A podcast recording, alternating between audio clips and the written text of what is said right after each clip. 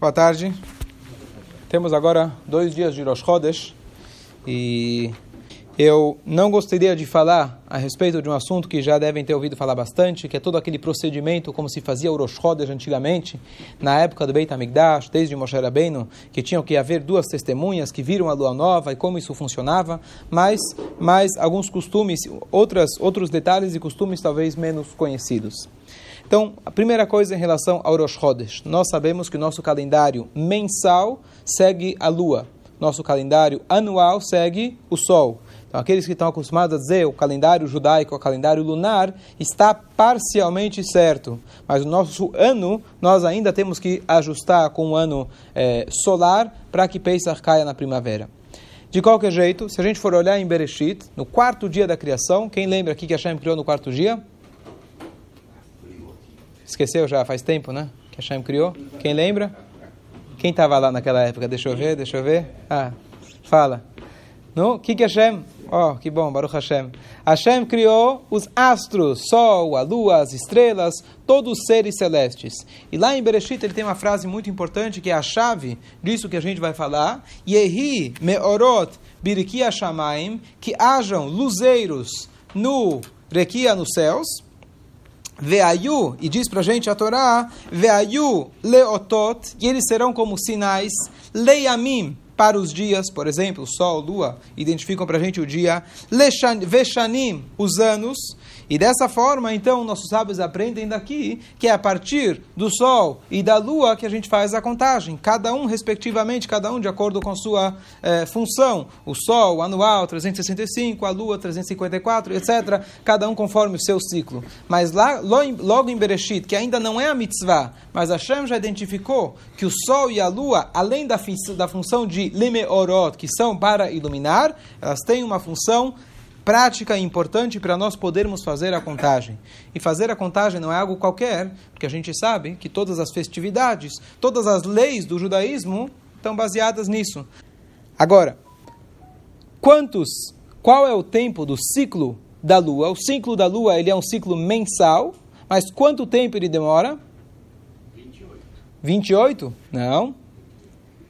29 dias e meio dia e mais um pouquinho. Esse pouquinho são chamados, na verdade, na maneira que o Maimônides ele facilitou o cálculo, ele dividiu cada hora em é, 1080 partes. Não sei se vocês lembram quando o Rabino sempre anuncia o mês, lua nova vai ser dia tal, hora tal e tantas partes. No relógio você tem horas, minutos e segundos. Onde você vê as partes? Então as partes é uma outra forma de dividir cada hora em 1080. Então só para a gente é, é, ter uma só, só conhecer os números, pelo menos são uns 29 dias e meio, mais meio dia, e mais 793 partes. Seriam aproximadamente 3 quartos de uma hora, 3, 45 é, minutos equivalentes a uma hora, aproximadamente. Bom, isso é só para ter uma ideia do, do quanto que, é, é, quanto, qual é o ciclo da lua. E a Torá estabelece para gente que Rosh Chodesh é um dia inteiro. Eu não posso, de repente, chegou meio-dia, é lua, a lua, nova, bom, agora é Rosh Chodesh. Hoje, 11h30 é Rosh Chodesh. São dias completos. E por isso, então, se estabeleceu, na verdade, como Hashem deu a mitzvah para Moshe Rabbeinu, na qual, de maneira geral, se fossem exatamente 29 dias e meio, como eu faço para compensar? Eu faço um mês com 30 dias, certo? E um mês com 29 dias. E aquele meio-dia a cada dois meses se acumulam. E aí eu tenho, na verdade, um dia a cada dois meses. E assim ficaria um mês com 29 dias, um mês com 30 dias, estaria redondo. Só que não é 29 dias e meio, tem essas 793 partes. E elas se acumulam. Então, sábios estabeleceram, tem meses que são fixos, sempre tem dois dias.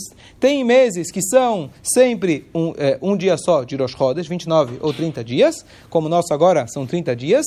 E os meses de Reshvan e Kislev, Kislev, só para situar as pessoas, é o mês de Hanukkah. Então, o mês de Reshvan e Kislev, Reshvan é o mês após o mês do Rosh Hashanah, do Yom Kippur, etc. Esses dois meses, ambos são variáveis. Pode ser que ambos vão ser de 30 dias, ambos vão ser de 29, ou um de 29 e outro de 30 dias. Só para a gente entender mais ou menos como funciona o ciclo, por isso a gente tem, às vezes, Rosh Chodesh é um dia, como alguém não sabe, ah, hoje à noite é Rosh Chodesh também? Sim, esse, esse mês é, são dois dias de Rosh Chodesh. Tudo isso para que a gente possa ter realmente manter o ciclo da lua equilibrado.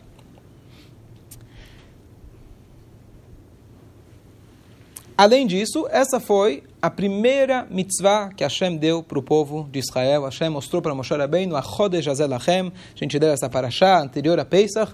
Esse é o novo mês. Hashem mostrou para Moshe Rabbeinu exatamente o ponto da lua nova. Esse é o novo mês para vocês e essa foi a primeira mitzvah. Tem muito que se falar porque justamente Hashem escolheu essa mitzvah, mas aqui uma coisa muito, muito curiosa.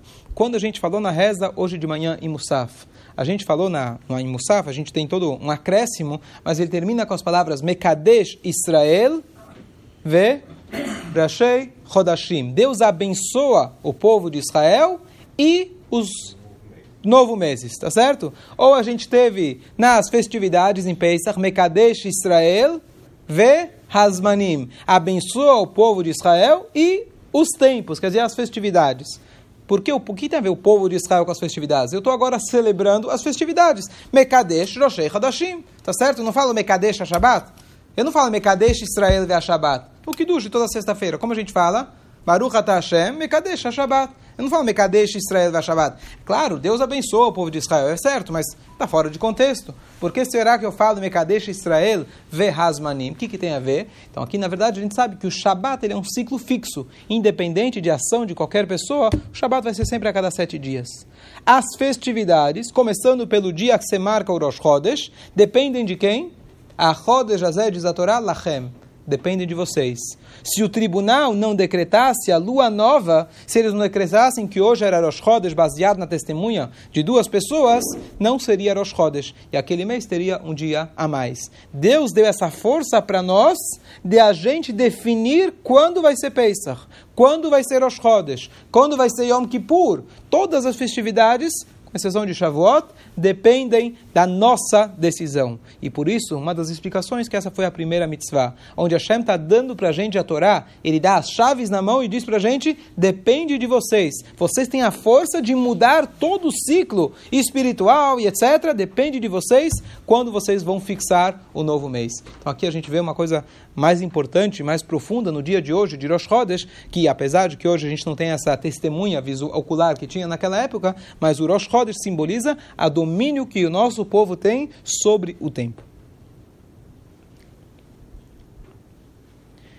No ano 359 da Era Comum, no início da Era Comum, o Hillel o segundo, Hillel o segundo, porque eu digo o segundo? Porque todo mundo conhece o Hillel e Shammai, tá certo? tivemos na história mais de um Hillel. Tivemos acho que quatro ou cinco, talvez, dos conhecidos. O primeiro Hillel, que é aquele da famosa história, Torá num pé só, ame o próximo, não faça para o outro que você não quer que faça para você, as várias histórias do Hillel, que tinha muita paciência. Esse é chamado Hillel Azaken, o primeiro, o velho, tá certo? E depois teve um, se não me engano, foi neto dele, que ele foi, desculpa, ele era neto, bisneto do Rabbeinu Akadosh, bisneto do Rabiúda Anassi, que compôs a Mishnah. Esse segundo Hillel ele, na verdade, enxergou, ele vivia numa época, estamos aqui falando depois da destruição, o, te, o templo foi destruído, destruído no ano 70 da Era Comum, estamos falando aqui quase 300 anos depois. Então o povo já tinha, além de ter sido de, é, é, dispersado, etc., já tinha passado muitos anos dentro do Galut, e ele fez o seguinte: então todo mundo conhece que ele fez o calendário para mil anos. Na verdade, o que ele fez é o que hoje nós temos dentro dos aplicativos do celular, que é aqueles logaritmos que fazem o cálculo. Quando vai ser meu aniversário em 2400, tá certo? Você pode fazer o cálculo. Talvez o teu salário não chega, mas tá, não tem problema, é só mudar um pouquinho. Daqui a pouco eles vão fazer, vão atualizar. Mas é um ciclo que se repete. O que acontece? É, ele fez então esse cálculo e ele estabeleceu já o calendário para mil anos, porque já naquela época já não tinha mais como esperar que vinham testemunhas, você precisa do Sanhedrin, você precisa do Sinédrio, você precisa de pessoas que os sábios do Sanhedrin eles estejam, eles tenham em mãos o que é chamado de Smichá, eles receberam o seu, o seu, é, é, o seu rabinato do seu professor que recebeu do professor até Moshe Rabbeinu, então tudo isso se perdeu. Então ele estabeleceu um calendário por mil anos e é o que nós seguimos até os dias de hoje. Uma coisa curiosa que talvez menos gente saiba é o seguinte: não é apenas que ele fez o cálculo. Número um, fazer o cálculo, os sábios do Sanedrim também sabiam fazer. Contudo, naquela época, apesar dos cálculos, eles esperavam as testemunhas. Número um. E número dois, quando ele fez o calendário, não foi simplesmente que ele imprimiu um calendário igual que a gente faz aqui na sinagoga, imprime calendário, distribui para todo mundo, e legal, chega lá propaganda, escrito lá, Shanatová, deseja por fulano. Não é isso que ele fez. O que ele fez com esse calendário, de antemão, ele com os sábios da época, já santificaram todos os Rashei Rodashim até Mashiach chegar. Ou seja, quando nós hoje fazemos e celebramos o Rosh Chodesh no dia de hoje, não é simplesmente que a gente está seguindo uma folha pelo um cálculo. O dia de hoje já foi consagrado, tal como tinha, era consagrado na época, a cada mês, ele já de antemão já santificou todos os Rashei Chodashim até a vinda de Mashiach. Então, de certa forma, é óbvio que a gente gostaria de poder fazer na maneira original, mas o nosso Rosh Chodesh não perde em nada. Nós temos toda aquela santidade que se fazia e etc. Óbvio, sem o Beit HaMikdash, ainda falta o Korban, assim por diante, mas o que do chá, do Rosh Chodesh, ela é vigente tão forte quanto, uma vez que ele abençoou todos os meses até a vinda de Mashiach. Só um segundo. Os horários do quê?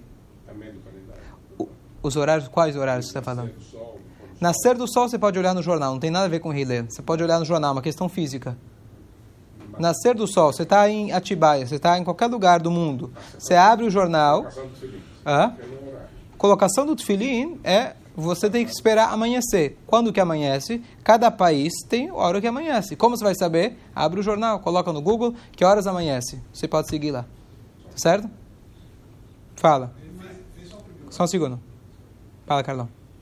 Mas ele não sabe quando que na real o Mashiach vai chegar. Perfeito. Ninguém sabe, uma das coisas que a Gemara traz que ninguém sabe, perfeito, mas ele já deu esse, como chama? Apesar de que o calendário, o, o cálculo que ele fez, entre aspas, foi para mil anos, que, é, é, mas de qualquer jeito, a Kedushá que ele fez, ele fez, vamos podemos chamar assim, perpetuamente, indefinidamente certo? Indefinidamente até Mashiach chegar, isso já está calculado. Não é que ele precisava saber quantos anos. Ele falou: Eu já estou de antemão com todos os sábios, abençoando todos até Mashiach chegar. Sem data limite. Fala.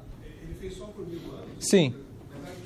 Ele fez até mil ano 1300. Agora está no ano Não, não, mas o, o, o, ciclo se repete, tá certo? O ciclo do Sol se repete. São 40, 49 anos, não? 40, 49 anos, não? 19 em 19. 19, mas o total? 49. Ciclo de 49 anos que se repetem.